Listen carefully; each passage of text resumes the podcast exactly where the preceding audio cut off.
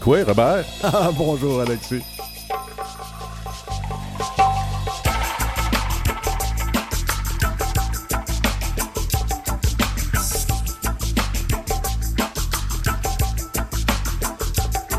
Aujourd'hui à l'émission, on reçoit l'artiste multidisciplinaire qui vient nous parler de sa pièce Non, de non, théâtre. La nouvelle vedette de Émilie. cinéma aussi qui Ouais. est avec nous. Ben, on va à, à la deuxième partie, on reçoit Émilie Monet. Et Voilà. en ce moment, on a au bout de la ligne une nouvelle vedette de cinéma, comme tu disais. Oh, la Jean- star, c'est la la, star. star. du Nord. Jean-Luc Canapé, qui en plus euh, travaille euh, pour la protection du caribou, et un chanteur, euh, un homme aux multiples talents. Quoi, Jean-Luc?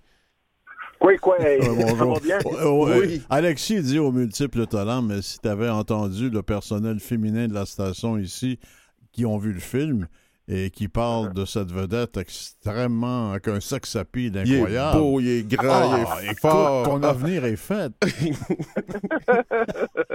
Mais bon, t'es pas célibataire à ce qui paraît. Ah non, non, non, j'ai j'ai une conjointe, effectivement, oui. Hey, euh, on veut parler de deux sujets, du caribou puis euh, du film avec toi. Par lequel tu veux qu'on commence? Comme vous voulez, comme vous voulez, on fait pile ou face. OK, bon, ben on va commencer par le caribou. Allons-y, Caribou. La DIC.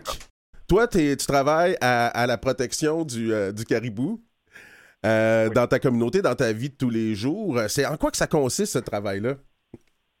Euh, le, moi, euh, ah, j'ai commencé en 2017, euh, fin 2017, euh, à proposer au conseil de bande euh, une offre de service pour la protection du caribou sur le Pied Morgan parce que c'est une espèce qui, qui, qui s'enligne vers comme euh, Val d'Or ou Charlevoix. Ouais. Euh, donc, si on fait rien d'ailleurs. Ouais, je Fait sais, c'est ça. À Val d'Or, euh, il reste 7-8 caribous, je pense, euh, dans, dans la harde forestière là-bas.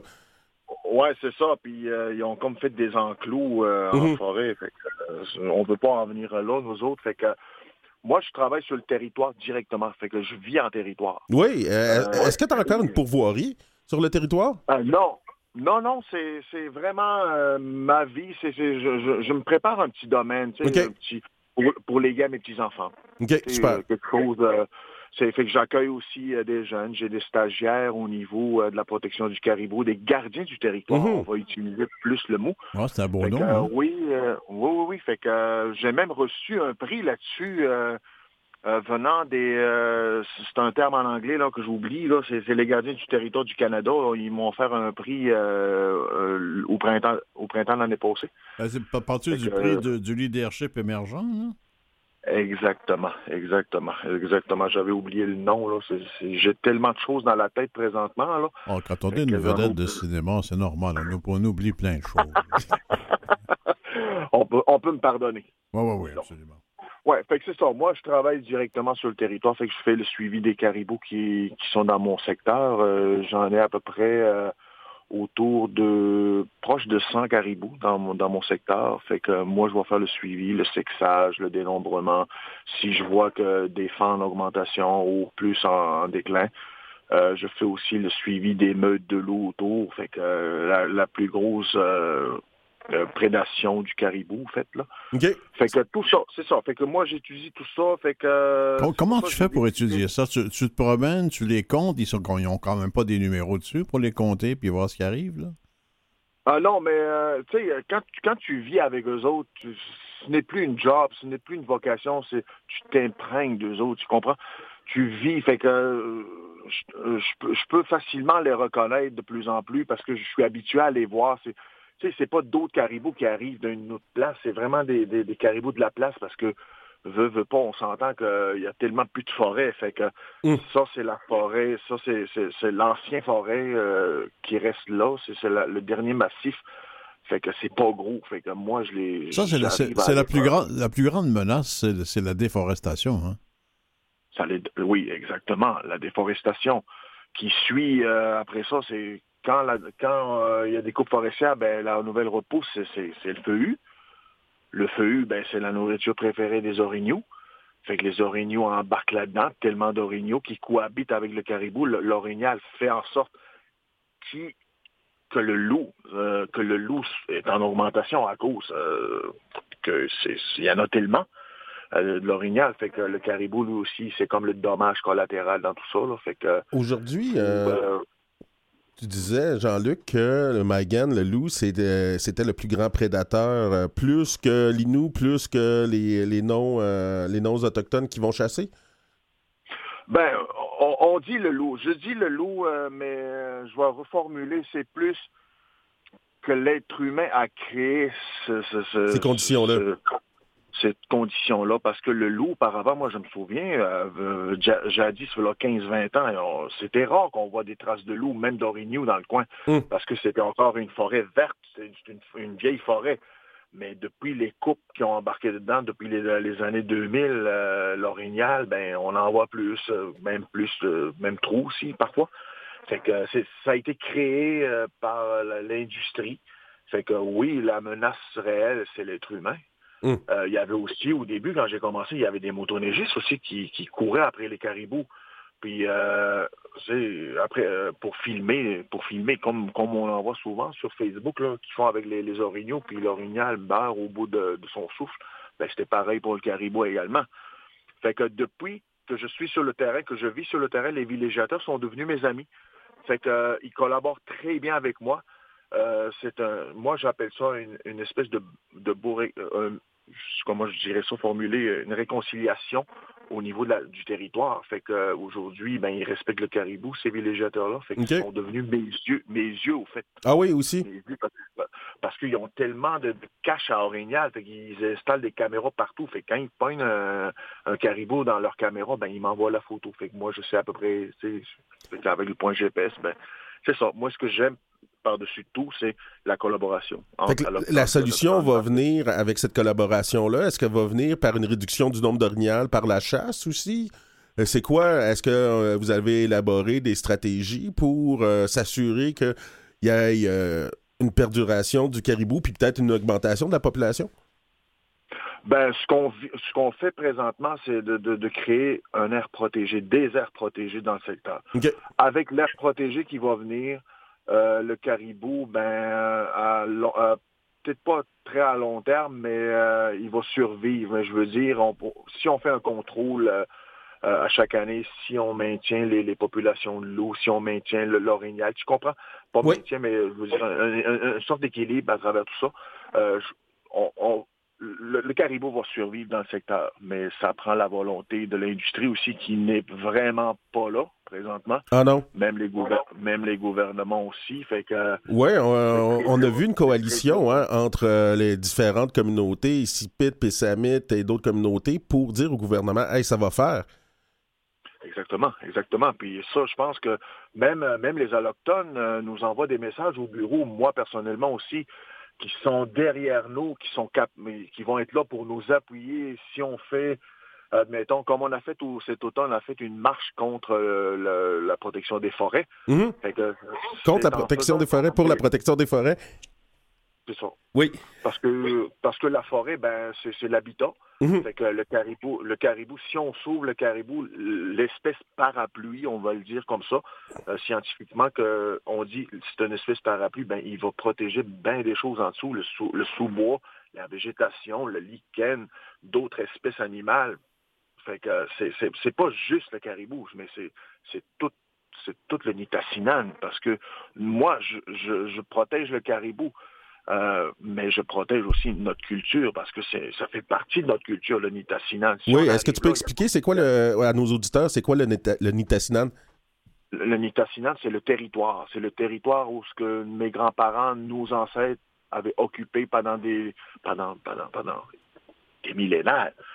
Fait qu'aujourd'hui, ben, c'est ça, on veut protéger ce qui reste parce que le Pic c'était un endroit aussi, euh, à l'époque, que c'était un endroit que beaucoup de, de, rassemblements autochtones. Il y avait même, il y avait même euh, des rassemblements de, plusieurs communautés aujourd'hui, parce que c'est des communautés aujourd'hui, mais avant ça, c'était, c'était la vie était en forêt. Ouais. c'était ça. Puis euh, c'est pour ça qu'on protège le Nitassinan, notre culture, nos, traditions. Tu voulais laisser ce territoire-là, tes petits-enfants. C'est tes enfants qu'on entend derrière? Non, c'est mes chiens qui hurlent tout le temps euh, comme des. Ah, on entend au loin. Ah bon? Oui, c'est fou. Euh, mes chiens hurlent tout le temps, là. C'est le midi, puis euh, le 6 heures le soir. C'est de meute de loup. Ouais, Ben oui. J'aimerais ça que tu nous précises un peu le cadre, hein, tu travailles là-dessus, le financement de ça. Comment tu débrouilles pour pouvoir vraiment avoir les moyens de le faire? Euh, moi, je suis financé par, euh, parce que ça a été le projet a été monté par euh, le conseil de bande, plus précisément territoire et ressources. Moi, mon, financement vient des, espèces en péril. C'est des fonds qui, qui, offrent au, le gouvernement pour ce genre de projet-là. Fait que euh, mon contrat finit à terme, met à terme euh, au mois de mars, mais le conseil de bande, lui, va continuer euh, à, justement à, continuer à protéger le caribou là-dessus. Fait que je pense que je vais être là pour encore un bon bout là. Fait que moi, je suis bien heureux. ça me fait plaisir parce que je vis en forêt. Fait que mm. ma, génération qui s'en vient, c'est mes petits-enfants. Fait que ça, ça va être à eux autres après puis j'ai mes stagiaires euh, gardiens du territoire. Ben, c'est ça, tu es un gardien du territoire, tu as dû recevoir des enseignements sur euh, le territoire de la part de tes parents, tes grands-parents. On a souvent un mis...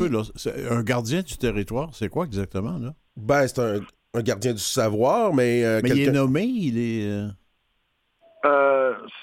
moi, je pense que personnellement, je ne me considère pas comme gardien du territoire. Je me considère comme un Inou. Un Inou. Un, Inou, naturellement.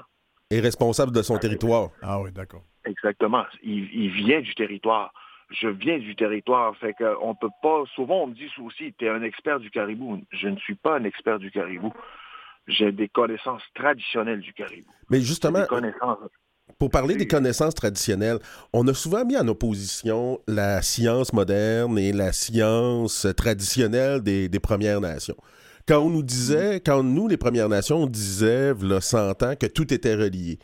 On commence dans la science moderne, à reconnaître que tout est relié, entre autres, avec les changements climatiques, la, perte de, la biodiversité, puis tout ça. C'est quelque chose qu'on savait depuis longtemps. Toi, comment tu mets en application ton savoir traditionnel qui est, à quelque part aussi, très scientifique? Euh, moi, je dirais, de nos jours, euh, mes connaissances traditionnelles que j'ai acquises pendant des années, euh, ben, ben, ben, jusqu'à aujourd'hui, ont évolué également à cause des changements climatiques. Mhm. Euh, il y a des animaux qui ne, qui ne, c'est plus la même chose que là, dans les années 80, fin 80, début 90. Ça, ça a évolué beaucoup. aujourd'hui, pour se promener sur des surfaces d'eau, euh, des plans d'eau euh, durant l'hiver, c'est plus dangereux parce qu'on voit qu'il y a des changements de température qui varient de moins 40 à 2 degrés du, en 24-48 heures. Fait que tout ça, il faut, adapter ça. Fait que moi, en, restant en forêt, je les adapte plus que quelqu'un qui va monter une fois par semaine, disons, ou une fois par mois, que, qui croit que oui, il y a toutes ces connaissances, mais c'est des connaissances jadis, mais aujourd'hui, il faut évoluer. Tu comprends? Je vais en parler avec un aîné aujourd'hui, je vais dire, je protège le caribou, il va la plupart, OK? Ils vont me dire, c'est pas bien ce que tu fais là. Le caribou, ça a tout le temps été partie de notre culture. C'est notre nourriture, oui, mais aujourd'hui, eux ne montent plus dans le bois pour confirmer que le caribou est en déclin. Hum. Euh, ils vivent encore à l'époque où ce que c'était, euh, il y avait plein de caribous. Fait qu'il y, y a un moment dans la vie là qu'il faut, il faut que tu tranches à 80, 90, 2022. Tu comprends ce que je veux dire? Oui. Jean-Luc, euh, en, en terminant cette partie de l'entrevue, moi, je te dirais que la meilleure viande rouge que j'ai jamais mangée, c'est de la viande de caribou. Hein? C'est une, une, viande extraordinaire euh, à, à, manger. Mais je veux que tu règles un problème. Il y a un chasseur qui m'avait déjà dit, à Ninou, il m'avait déjà dit pour que la viande soit très bonne, quand tu abats l'animal, il faut qu'il court et qu'aucun de ses quatre sabots ne touche terre. C'est-tu vrai, ça? Euh, moi, j'ai jamais euh, entendu ça, euh, je te dirais, euh, parce que nous, ça fait longtemps qu'on a fait de la transition, nous autres, de caribou à l'orignal. Ça fait plusieurs années. Fait que moi, j'étais encore plus jeune, je te dirais, mais je l'ai vu, le caribou, mais euh, je l'ai déjà chassé, oui, mais pas autant que peut-être que le chasseur, euh, avec ses connaissances, avec sa spiritualité. Oh, moi, j'en ai, j'ai l'impression qu'ils ont ri de moi en masse. ça, se peut, je sais pas, mais... On écoute un peu de musique, hein, une musique de, de, notre invité, là. Oui, une chanson de notre invité. Et on te revient après pour nous parler du film ben, là. du Nouveau-Québec.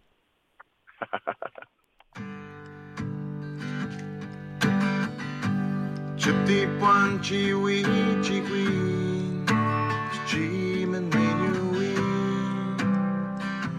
Dick I think Chemin dun ju sweet of mao Shom di shachi tu De wash good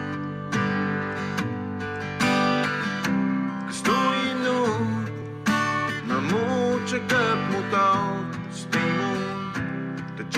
tápét ismerve.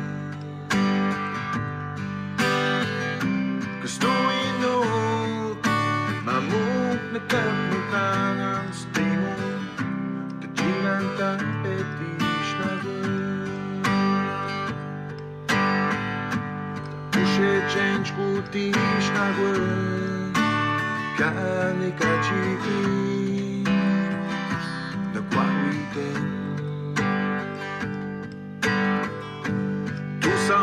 Verront la lumière Dans cette journée si triste. Je vous le promets. Chi sta qua Snow c'è camigliona nu ono E quel badass c'è mano stess C'est pas facile de vivre dans un monde parfois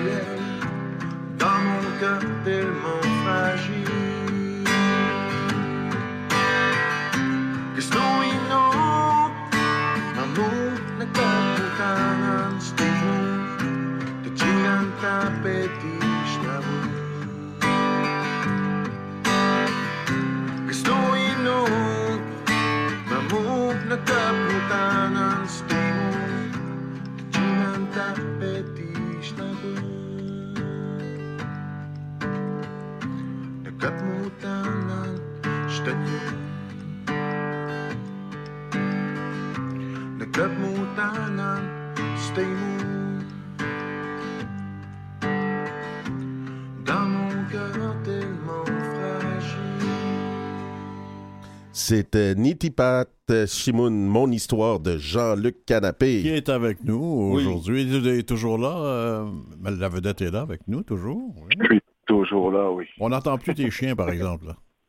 Non, non, non, c'est fini. Ça a Euh, dû, ça a dû va. les, les calmer de t'entendre chanter, je sais pas. On, on- on oui, sait ça jamais. peut, oui. Ben, il y a un film, là, il y a un film à l'affiche euh, qui s'appelle Nouveau-Québec, un film de Sarah Fortin qui a été tourné euh, dans Shefferville, dans le coin, hein, euh, avec des Indiens, et ce sont des Blancs. Je vais quand même prendre la peine, Jean-Luc, de, de, de relire un peu le résumé du film pour sache- qu'on sache de quoi on parle un peu. Là. D'accord. au cœur de la péninsule du Labrador, sur le territoire traditionnel des peuples Inuits et Naskapi, loin, très loin, et même au terminus de la ligne de train Cheatwood-Twin, je sais jamais comment dire ça, ce nom-là. C'est là Oui. que, oui, c'est là que débarque Sophie, qui est jouée par Christine Beaulieu, et son amoureux Jean-Sébastien Courchaine pour rendre un dernier hommage à son père. C'est là aussi que le couple se retrouvera coincé pour les besoins d'une enquête de police.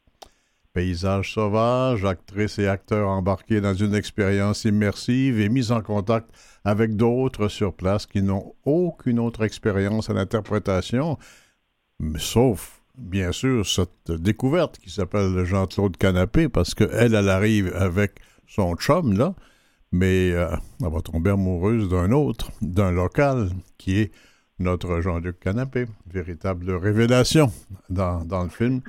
Des réflexions euh, sur le rapport, toujours complexe à l'autre. Le film, en fait, parle beaucoup de la difficulté pour les Blancs, dont je suis, de communiquer avec les Autochtones de façon profonde et de façon durable. On y va par, par petites touches, par petits bouts, puis on se retire dans nos villes assez rapidement. C'est un peu ça qui se passe dans le film, hein, Jean-Luc? Exactement. C'est, la rencontre entre deux cultures. euh, c'est au fait, euh, c'est, vraiment la réalité. Ce qu'on voit là, moi, je le vois souvent parce que j'ai des amis allochtones qui viennent souvent sur la communauté. Puis Sarah, ben, il a montré ça de façon réelle, ce que, vivent les deux peuples dans une rencontre. Mais en même temps, c'est très bon parce que on parle de réconciliation depuis plusieurs mois, depuis plusieurs années. Le film, voilà pourquoi j'ai participé à ce film-là, parce que quand on m'a envoyé le scénario, je l'ai adoré. Ça m'a captivé tout de suite. Fait que je me voyais. Euh, au fait, je suis allé jouer mon rôle mon rôle que je vis à tous les jours ici. Bon, on parle pas du, rôle d'amoureux, là, on parle du rôle euh, d'amérindien. Exactement. le, le, le, le, guide, le aimant de la nature, le hino, euh, ben c'est ça. Ça m'a vraiment venu chercher, me chercher. Fait que c'est ça. Puis même aussi que Christine et Jean-Sébastien et toutes les autres, ben, ils l'ont vécu. Hein. on était là pendant un mois et demi. Mais à la fin, ben, ils, le vivaient pour vrai, c'était plus leur personnage. Exactement. Puis à la fin, ben, c'est une famille. C'est une famille. Euh, fait que j'invite tout le monde à aller voir le film justement pour connaître l'histoire des Inuits. Fait que euh, peut-être c'est un pas vers l'avant pour une réconciliation entre les deux peuples. Est-ce que le fait que la réalisatrice euh, vienne de Wapikoni Mobile a aidé justement à ce qu'elle puisse comprendre la réalité Inou? Est-ce que c'est comme ça qu'elle vous a connu, premièrement? Euh, ben, moi, je l'avais pas connu, mais je sais qu'elle a travaillé à Wapikoni, puis a fait beaucoup. elle est allée est tombée en amour à Shefferville. Ça fait plusieurs années. Fait qu'elle, dans sa tête, là, c'est qu'un jour, je vais tourner ici. Fait qu'elle a réussi. Elle a réussi, puis elle a très bien réussi d'ailleurs. Euh, moi, euh, il m'a connu à cause de Myriam Verrou. Quand il a Myriam Verrou, quand il a fait Quissiben, ben, je l'ai auditionné euh, pour le, film. Mais pour des raisons professionnelles, je pouvais pas. Fait que Myriam a gardé mon nom. Tu sais bien. Fait que ah. quand Sarah a commencé à fouiller un peu dans les communautés pour trouver son, son personnage, ben Myriam, Myriam puis Natacha Canapé euh, ont donné mon nom. Fait que c'est comme ça qu'elle a réussi euh, à me retrouver. J'étais sur le territoire. Fait que Jean-Luc, pour servir cette cause du rapprochement entre autochtones et, euh, autochtones, est-ce que c'est la fiction comme ce film ou le documentaire qui serait le plus efficace d'après toi? L'histoire. L'histoire, oui, c'est du fiction, mais l'histoire derrière représente vraiment la réalité, comme je vous ai dit. Fait que moi, je dirais, euh, je dirais les deux, parce que du fiction, on peut en créer, euh, euh, le documentaire, ben, ça reflète vraiment l'histoire. Fait que je te dirais les deux. Moi, je dirais les deux euh, donnera une bonne impression euh, au public. On a votre réalisatrice de Nouveau-Québec qui a fait un film, qui est une euh, Québécoise très intéressée à la cause autochtone, Myriam Verrou aussi. Est-ce qu'on est rendu aussi à l'étape de voir de plus en plus d'Inou, d'autres membres des Premières Nations à raconter nos histoires? oui, oui, parce que euh, y a plusieurs belles histoires aussi euh, dans les communautés. Euh, je pense que c'est la tendance aussi, parce que quand Quissiben est sorti, il y a d'autres films aussi dans le Nord qui sont sortis. Je me souviens plus exactement le, film dans le Nord, chez les Inuits, ça a été aussi un très bon film. je pense que oui, de plus en plus, ce serait ce serait ce serait merveilleux parce que là, on comprendrait vraiment notre situation face face au monde face à, face à, l'inconnu. Euh, Est-ce qu'on va bientôt voir un, scénario de, Jean-Luc Canapé pour nous raconter le caribou? Par euh, exemple. Là, présentement, je, tourne, je tourne un documentaire d'une heure avec. Oh. Euh, oui, c'est pas, c'est pas, c'est pas encore affiché partout là, mais on, est en train de, travailler là-dessus, fait qu'on débute le tournage dans pas long. Non, le, film de Jean-Luc, ça va s'appeler L'homme qui est devenu caribou. Caribouman. Caribouman ou quelque chose comme ça. Parle-nous un peu de, ton expérience euh, d'acteur là-dedans. Tu joues, j'oserais pas dire ton propre rôle parce que c'est le rôle de l'amant, le, charme total. On sait que t'es pas comme ça quand même. Mais comme, ben, on sait pas, ta on écoute peut-être. Euh, qu'est-ce que, comment t'as aimé ça finalement, le, rôle d'acteur? Euh, moi, quand je suis arrivé à Shefferville le jour, le jour, euh, on m'avait demandé de, venir sur un plateau pour aller voir comment comment que Christine, Jean-Marc Dalpé, puis Jean-Sébastien Courchain travaillaient. Fait que moi, j'avais un coach qui s'appelle Silvio Ariola, qui était mon coach d'acting là-bas. Euh, mais euh, j'ai étudié, j'ai regardé, parce qu'on est très observateurs, les Inuits, en fait, les Autochtones, en fait, tous les Autochtones du Québec, même du Canada. Fait que moi, j'ai observé Jean-Sébastien Courchaine, ses, yeux, ses yeux, la façon dont il exprimait avec ses yeux, qui m'a beaucoup, beaucoup, beaucoup influencé. Fait que je pense que c'est parti de là, puis le, naturel aussi qui a embarqué. je te dirais, pour la nervosité n'était pas là. Fait que je, c'était très naturel pour moi. Que j'ai, adoré, mais c'est vraiment JS qui m'a qui m'a allumé euh, en regardant comment il interprétait son rôle, puis la façon dont ses yeux travaillaient. Fait que mon coach m'a dit dès la première rencontre, il m'a dit t'auras pas besoin de moi, je crois. Qu'est-ce qui arrive, Jean-Luc, admettons qu'on on veut te réclamer dans le sud pour euh, prendre des rôles? Est-ce que tu vas t'éloigner de ton territoire? Oui, parce que nous avons aussi des agents territoriaux euh, au bureau. Fait que moi, je peux prendre, euh, je, peux, je peux prendre des, admettons, euh, des contrats, mais j'ai des remplaçants. Oui, je vais avoir des remplaçants pour ça. T'es, très inspirant, très beau à voir dans les grandes scènes où on voit le paysage, se promène en quatre roues, etc. Mais dans le lit aussi, t'es impressionnant finalement. ouais. ben, couché, comme ça, oui. Oui, bien, bien, bien, bien, bien sûr. Non, mais c'est une, une, ouverture pour toi. Je pense que tu pourrais faire un travail intéressant, peut-être pas exclusivement là-dedans, là, parce que ta passion est aussi ailleurs. Mais bravo, c'est un excellent travail d'acteur que tu as fait, vraiment très bon. Merci beaucoup. Euh, je veux juste rajouter quelque chose. Ah oui, donc? Euh, j'avais un ami, j'avais un ami en 2007 qui était, qui m'avait dit qu'il avait, qu'il avait le cancer. Fait que c'était mon meilleur ami, euh, mon meilleur ami de chasse, de, de, de quotidien, tout ça que quand il a quitté ce monde, voilà un an, euh, avant qu'il soit mort, j'ai dit, même, même en 2007, quand il m'avait, qu'il m'avait dit, je lui ai dit, jamais je dois dire non à des opportunités pour profiter de la vie. Fait que c'est pour ça que je suis inspiré autant aussi aujourd'hui. Pour ça, je m'envoie de l'avant, c'est que je profite de la vie à 100%. Ben, on en profite avec toi, puis c'est beau de te voir en profiter à l'écran. Bravo. Ça a été un plaisir de, te recevoir. Tu t'es Euh, Et, nos amitiés au caribou. oui, absolument, absolument. Jake Estimeton, c'était vraiment le fun. Merci beaucoup, les amis. Au revoir. Au revoir.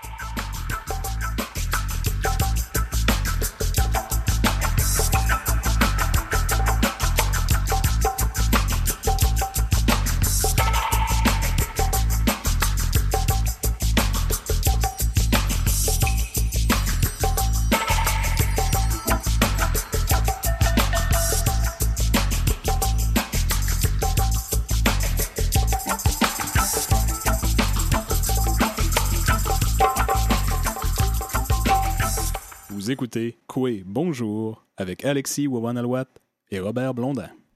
Oui, on reçoit mon ami Émilie euh, aujourd'hui. Et on reçoit du beau monde ben aujourd'hui. Hein? Belle émission. C'est du beau linge, comme on disait euh, au 19e siècle. Et quoi, Émilie? Quoi, Alexis? Ça va? Oui, ça va bien. Oui, on est là pour parler de Marguerite Lefeu. Quel sujet extraordinaire. Euh, ben, extraordinaire c'est un sujet important, je dirais, parce que euh, on le connaît pas beaucoup, hein, ce ben fond de notre histoire collective, euh, l'esclavage qui a eu lieu ici. Donc, euh, donc, enfin, c'est mon petit, ma petite contribution pour ramener un peu cette histoire à la surface. Là. Comment il a commencé le projet? Comment tu as eu cette inspiration là ben, ça fait un petit bout de temps. C'est quand, quand j'ai déménagé à Montréal il y a peut-être 12 ans. Puis j'avais fait un tour guidé euh, dans le vieux dans, ben, dans le vieux Montréal, mhm. surtout dans le vieux Montréal, ça s'appelait euh, l'autre Montréal. Et euh, c'était un tour guidé autochtone. Donc la guide s'était arrêtée sur la rue Saint-Paul, puis elle avait dit ah, c'est là qu'habitait Marguerite Duplessis à l'époque. Et elle a raconté son histoire et moi ça m'avait ça m'avait vraiment bouleversée parce que je savais qu'il y avait eu de l'esclavage ici, mais pas aussi longtemps, puis surtout pas que c'était la plupart des esclaves étaient des personnes autochtones. Mhm. Donc ça m'a ça m'a vraiment ça m'est vraiment rentré dedans. Puis c'est quoi son histoire à elle euh, On peut ouais, c'est le fun de résumer, de prendre le temps de la résumer, ce serait le fun. Alors, euh, Marguerite Duplessis, c'était une jeune femme autochtone euh, qui était emprisonnée et qui allait être euh, déportée pour être vendue en Martinique. Mmh. Et à ce moment-là, elle a décidé d'intenter un, un, procès judiciaire, en fait, pour faire reconnaître que c'était une personne libre. Euh, donc, elle avait un procureur qui s'appelait Jacques Noël de la Pouffellerie qui la défend et il argumente, bon, elle était baptisée, elle est née d'un, d'un, homme, d'un homme blanc, en fait, euh, du Plessis-Faber et d'une femme autochtone libre. Donc, il n'y avait aucune raison qu'elle soit, qu'elle soit revendue comme ça puis qu'elle soit déportée en Martinique. Est-ce que tu sais de, quelle, de quelle nation est originaire, Madame ben, Marguerite?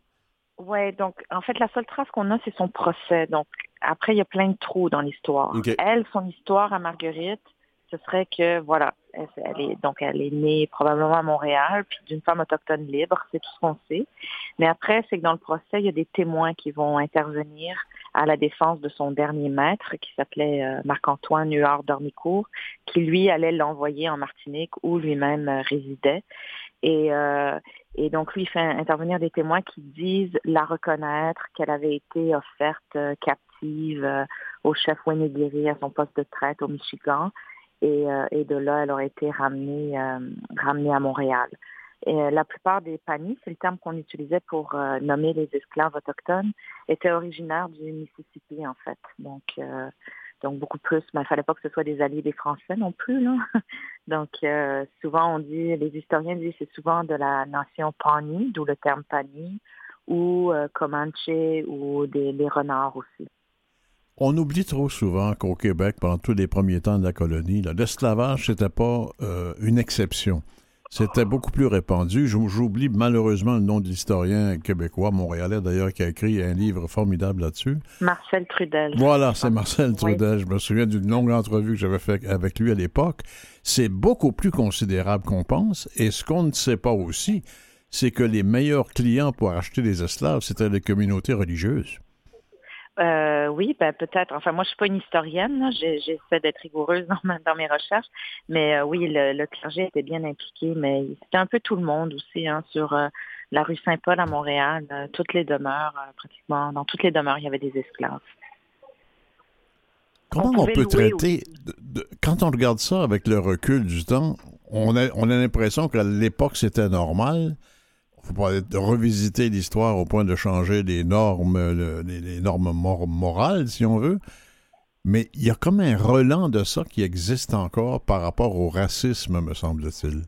Ben absolument. Puis c'est un peu ce que j'essaie de, montrer en fait dans mon dans mon spectacle, c'est de montrer les résonances de, de l'histoire de Marguerite avec euh, avec aujourd'hui. Je veux dire, il y, a, des formes modernes d'esclavage comme euh, le trafic sexuel, euh, le trafic domestique aussi, l'esclavage domestique.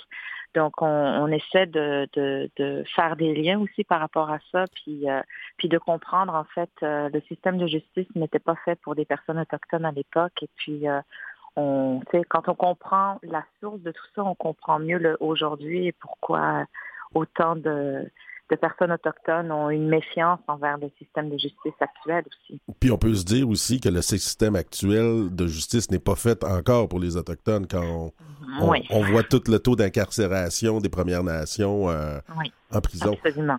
Tu, nous parlais des, résonances aujourd'hui. Une de ces résonances-là, Marguerite, qui était Pawnee, euh, elle venait des Grands Lacs. Les Grands Lacs, c'est aujourd'hui un endroit où il y a beaucoup de trafic humain de femmes autochtones sur les, cargos. Oui, absolument. Oui, ben ça m'a ça m'a beaucoup interpellé. Ça, je voyais des, des, similitudes en fait envers l'histoire de, de Marguerite ou de la traite transatlantique, toutes ces personnes qui ont été mises sur des bateaux pour être déportées, arrachées de leur leur territoire ancestral. Euh, puis bon, ces femmes, euh, ces femmes qu'on met sur des cargos, surtout euh, la route principale, c'est entre Thunder Bay et Duluth, mm. euh, aux États-Unis. Donc, euh, donc oui, j'ai fait une série balado aussi qui est sortie un peu plus tôt. Puis euh, j'ai rencontré une survivante en fait de, cette traite-là qui, m'a parlé de son expérience justement sur les cargos. Puis c'est, c'est assez effroyable. On dit que votre projet est un projet de triade. Il y a trois aspects. Les balados dont vous venez de parler, la scène, et le troisième, c'est quoi? C'est un parcours sonore, en fait, euh, dans le Vieux-Montréal, dans les lieux de mémoire. Donc, on va passer euh, sur euh, tous ces lieux qui ont marqué, en fait, l'histoire de l'esclavage ici à Montréal. Puis l'idée aussi, c'est de réactiver les mémoires qu'on a dans la vieille pierre, en fait. Hein. Pour nous, les, les pierres, ce sont les témoins de, du temps, ce sont nos ancêtres aussi. Donc, nos mochons et nos cocoums. Exactement. Donc, tu sais, elles ont été témoins de, de, de, tout ce temps-là, de, la vie de Marguerite et puis de, de, ben, de toutes les couches d'histoire qui se sont déployées ensuite après. Comment on a accès à ça dans le Vieux-Montréal, ce parcours sonore? Alors, il va sortir euh, au mois de mai. Donc, c'est une, une, un partenariat avec la Fondation Phi. Donc, c'est un, centre d'artistes dans le Vieux-Montréal. Puis, on va offrir des, on va offrir des écouteurs à tout le monde. Puis, les gens vont pouvoir euh, euh, déambuler. Je vais les guider par ma voix, mais j'ai aussi des entrevues avec avec quatre personnes aussi qui viennent offrir un peu un regard sur sur sur, ben, sur cette histoire-là, l'histoire de Marguerite. Émilie, parlez-nous donc un peu de la façon que vous l'avez traité. Vous l'avez traité sur scène à l'Espace Go, hein? Oui, oui. Ben, on est trois sur scène. Donc, il y a Aïcha, Aïcha Bassin qui est avec moi et Madeleine Sarr aussi. Donc, euh, c'est une marguerite chorale qu'on porte euh, toutes les trois, mais c'est aussi notre parole en tant que Aïcha, Mado et moi euh, par rapport à cette histoire et comment elle, elle nous traverse aujourd'hui, en fait. Donc euh, ça, ça traite d'amnésie collective, ça traite de cette, euh, cette blessure qu'on a en tant que société aussi, ça traite aussi de la responsabilité de garder l'espoir aussi pour les générations à venir. Euh, donc voilà, c'est un peu un peu tout ça. Ça traite de guérison aussi. C'est un hommage envers Marguerite et puis son sa résistance, en fait, son feu que que que, que je vois autour de moi, les femmes qui m'entourent. Euh, les femmes leaders de nos communautés, c'est souvent les femmes hein, qui sont au front de, toutes les, revendications euh, sociales et politiques. Donc, euh, donc c'est ce feu de résistance des, femmes autochtones que, j'ai envie de célébrer. Pourquoi, Amélie, vous avez choisi de traiter ce personnage en, trio, comme ça, en, chorale, si on veut, de trois, trois femmes qui personnifient le même personnage? ben, c'est, euh, bon, je dirais d'abord c'est une, intuition. J'avais envie d'un, j'avais envie de ça, j'avais envie de créer un, une espèce de, de, de, texte polyphonique aussi, donc de, de vraiment l'écrire un peu comme une partition musicale. D'ailleurs, on intègre même l'archive du procès en vieux français, puis on le, on le remix un peu en quelque sorte, donc on en fait comme une, partition musicale exactement. Et euh, puis j'avais aussi envie de créer aussi des résonances entre euh, les histoires des communautés afrodescendantes et autochtones aussi, qui sont ben, justement toujours surreprésentées dans les cas d'incarcération, de pauvreté, de racisme systémique. Je trouve qu'on n'en parle pas assez de ces liens-là, ces liens qui ont existé aussi dans l'histoire, qui, qui existent encore aujourd'hui. Puis euh, j'avais envie de, se faire côtoyer justement ces, questions d'esclavage et de colonisation ensemble parce que dans ça le va titre, dans la main. Dans le titre, euh, Émilie, on parle, Marguerite Le Feu, est-ce qu'on parle du feu dont on avait accusé une euh, esclave africaine? Oui, Marie-Joseph Angélique, ben, je fais un lien dans mon, dans mon spectacle avec elle parce qu'elle était la voisine euh, directe de Marguerite. Elles habitaient côte à côte, donc elles se sont certainement côtoyées, c'est mhm. sûr et certain.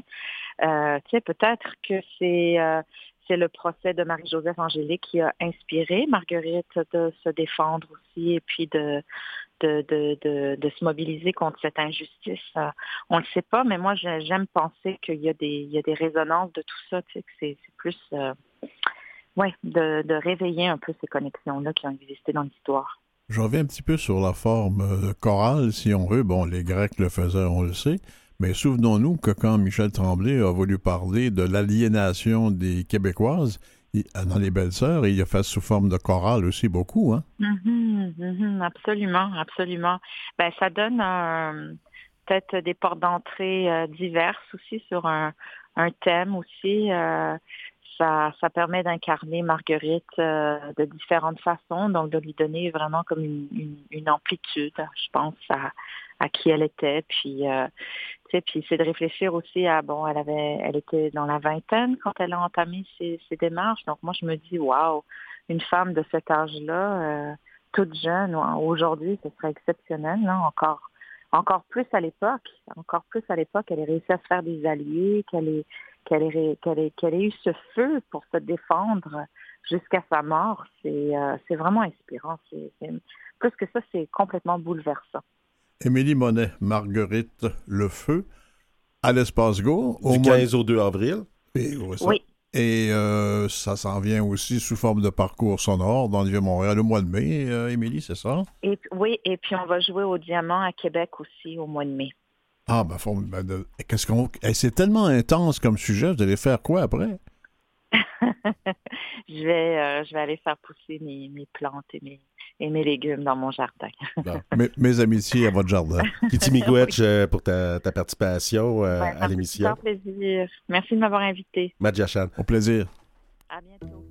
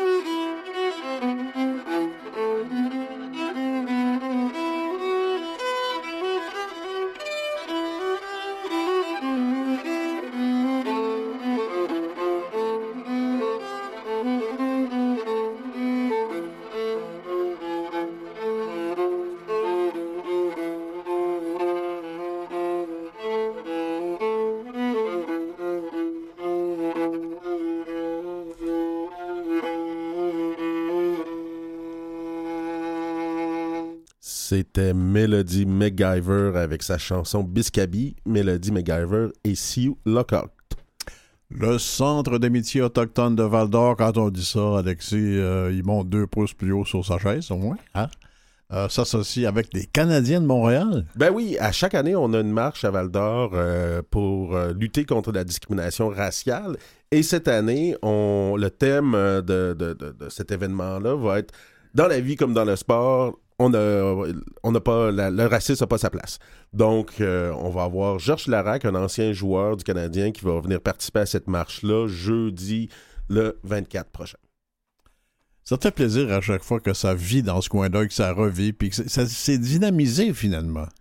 Oui, ben, euh, le centre d'amitié, c'est une grande famille. C'est ce qui permet à beaucoup d'Autochtones de conserver un, lien avec euh, la, la, culture, avec sa communauté, puis tout ça. Et euh, on l'a vu avec la crise policière de 2015, euh, le Centre d'amitié est un leader pour la défense des droits des peuples autochtones à Val-d'Or aussi.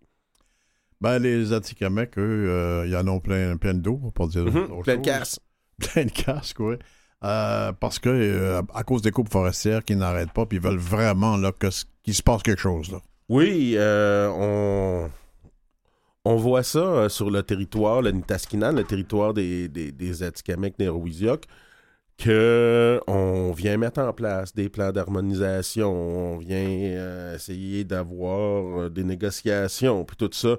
Puis même les plans d'harmonisation que la communauté a contestés, mais qu'on impose à la communauté, on les respecte pas de la part des compagnies forestières. Donc, la frustration, là, ici, c'est les chefs de territoire qui se sont mobilisés pour, pour leur territoire. Donc, les chefs de territoire, c'est un peu une euh, l'organisation traditionnelle de comment on, gérait le territoire. Donc, euh, chaque chef de territoire euh, a la responsabilité, comme pour les Inuits, comme on en parlait tout à l'heure avec Jean-Luc, de protéger son territoire, de le gérer aussi, de s'assurer que les ressources soient là, puissent on prenne qu'est-ce qu'on a besoin sur le, territoire, pas trop.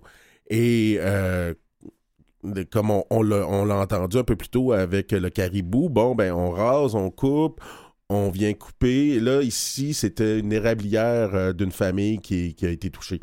Oh, Qu'est-ce qu'on est? Qu'est-ce qu'on fait quand on est à OK? On veut arrêter ça, hein? Coupage de bois, mm-hmm. euh, a fortiori, ça ne devrait même pas exister dans, dans, ces cas-là. Les éléments que tu as, les outils que tu as pour, pour t'exprimer, Bon, un communiqué des médias, une conférence de presse, ça vaut ce que ça vaut. Il te reste à bloquer les routes.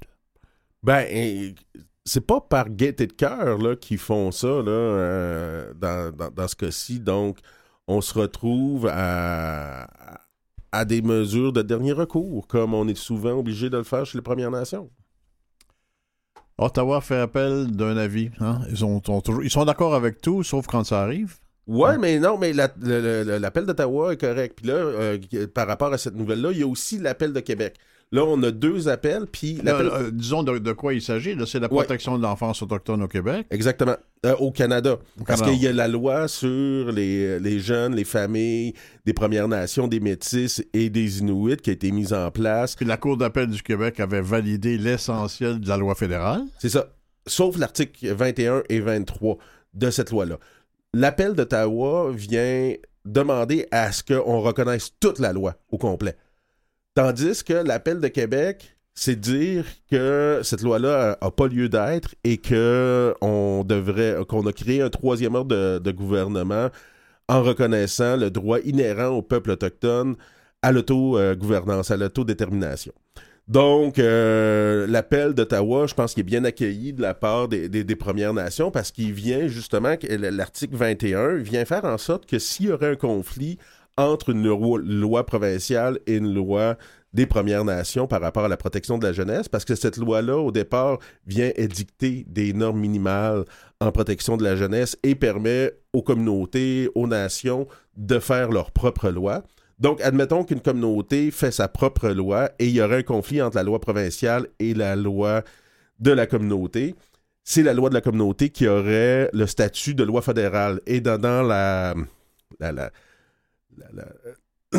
doctrine juridique au Canada, on, appelle, on, dit qu'il y a la doctrine de la prédominance fédérale, donc euh, des lois fédérales. Donc, une loi fédérale va l'emporter sur une loi provinciale quand il y aurait conflit. Dans ce cas-ci, on vient dire qu'il faudrait appliquer un test, puis ça veut dire encore des litiges devant les cours, puis des, avocasseries, puis tout ça. Ce qui n'est peut-être pas une mauvaise affaire personnellement pour euh, mon travail, un avocat, pour un avocat, mais pour des Premières Nations qui veulent juste appliquer leur loi, euh, l'article 21 était quand même très utile. Je vais te poser une colle. Regarde, il y a une nouvelle qui sort, là, Inua un jeu narratif pour réécrire l'histoire en s'inspirant de la culture inuit. On parle, on parle d'un jeu à toute fin mm-hmm. pratique, hein, un, jeu informatique. Là. Est-ce que c'est pas de l'appropriation culturelle? On pense à Pocahontas et des trucs comme ça. C'est des récupérations culturelles d'après toi ou ben, pas? Ça, dépend tout le temps comment c'est fait. Euh, dernièrement, j'ai des enfants qui aiment euh, des dessins animés et tout ça, puis euh, on a pu voir des films comme Moana euh, de Disney qui n'est pas de la l'appropriation culturelle dans la mesure où on a embauché des Polynésiens pour le faire, on a embauché The Rock, Dwayne Johnson pour faire la voix du personnage principal qui est un Polynésien. et ainsi de suite. Et on le voit aussi avec Encanto dernièrement, qui est un autre film de Disney, donc euh, où on, a fait les choses correctement. Quand on fait les choses correctement, bon, ben, euh, c'est de la diffusion culturelle. Et euh, il reste à savoir justement comment on va faire les choses pour ce jeu-là. Étant un peu gamer, personnellement, moi, je sais que j'ai beaucoup appris de l'histoire mondiale avec des jeux comme Age of Empire ou Rome, Total War ou des affaires comme ça, le fait de m'intéresser au jeu m'a amené à m'intéresser aussi à l'histoire. Donc, euh, je pense que des jeux comme ça peuvent faire œuvre utile s'ils sont faits correctement. Tu sais que pendant des décennies, des décennies, des décennies, l'ensemble des Américains, pour ne pas dire des mondiales, ne connaissaient pas les Québécois, sauf le harponneur dans le, dans le, film sur la baleine. OK. Comment ça s'appelle? Moby Dick? Dans Moby Dick. Alors, le harponneur québécois. C'est un Canadien-Français. Un Canadien-Français, puis on parle de ses habitudes. Mais pendant des, décennies, c'était le seul Québécois, quelque part, qu'on pouvait fréquenter puis connaître de quoi il s'agissait, dans ce qu'il faisait dans la vie du gars Maintenant, on a le Cirque du Soleil puis Céline Dion pour diffuser... Euh, oui, qui est maintenant une propriété chinoise. Mais ça, c'est autre chose. ah, qui serait revenu propriété américaine, mais en tout cas, bref. C'est bien compliqué, cette affaire-là. Une vérification douloureuse mais nécessaire, ça revient encore. En Université Laval se dote de balises claires pour vérifier l'identité autochtone de ses étudiants. Après une série de fraudes identitaires survenues dans les universités à travers le pays, ça continue. Et ça va augmenter, à mon avis, parce que c'est devenu intéressant. Ouais, ben c'est ça. C'est, c'est, quand même délicat comme sujet parce que beaucoup de ces personnes-là qui ont avancent leur identité euh, sans nécessairement avoir de preuves, ont vécu à quelque part dans un mythe familial. Et euh, ça arrive souvent que ces personnes-là soient quand même aussi sincères dans tout ça. Donc, euh, je pense que aujourd'hui, cette action-là de la part de l'Université Laval, c'est une action, oui, qui est, euh, qui, est dure, qui peut être vue comme dure et euh, quelque chose de pas facile à effectuer. Mais en même temps, c'est nécessaire, comme on le dit, parce que il y a eu tellement, tellement, tellement de personnes qui se sont affirmées Premières Nations ou Autochtones qui ont pu avoir accès à des subventions, des bourses qui étaient réservées aux Autochtones, des bourses de recherche qui étaient réservées aux Autochtones. Tu sais, c'est pas comme si euh, les, Premières Nations, on était dans, dans, des surplus par rapport à ça, puis qu'il y avait trop de bourses, puis qu'on pouvait justement en donner à, qui veut bien. Là. On, se retrouve souvent avec des communautés qui euh, ont, on peut on pas assez de fonds en éducation qui doivent euh, dire à telle personne toi tu vas aller à l'école mais toi tu iras pas euh, aux études supérieures parce qu'il manque de fonds. Donc oui je comprends que ça peut être difficile ce genre d'action là mais à un moment donné il faut le faire. On a assez joué en indien aussi bien d'être pour vrai ou pas d'être pantoute là. Ouais si on veut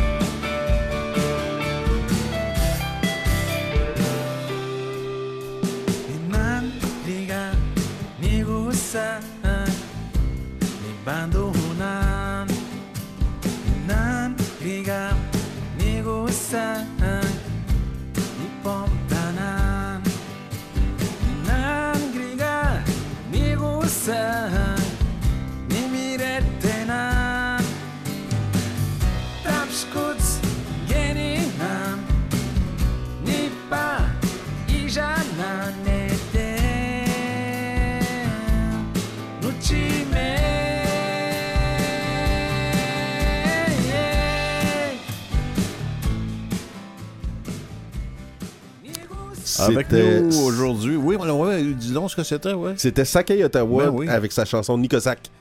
Avec nous aujourd'hui, Émilie Monet pour sa Marguerite Duplessis, Marguerite Le Feu.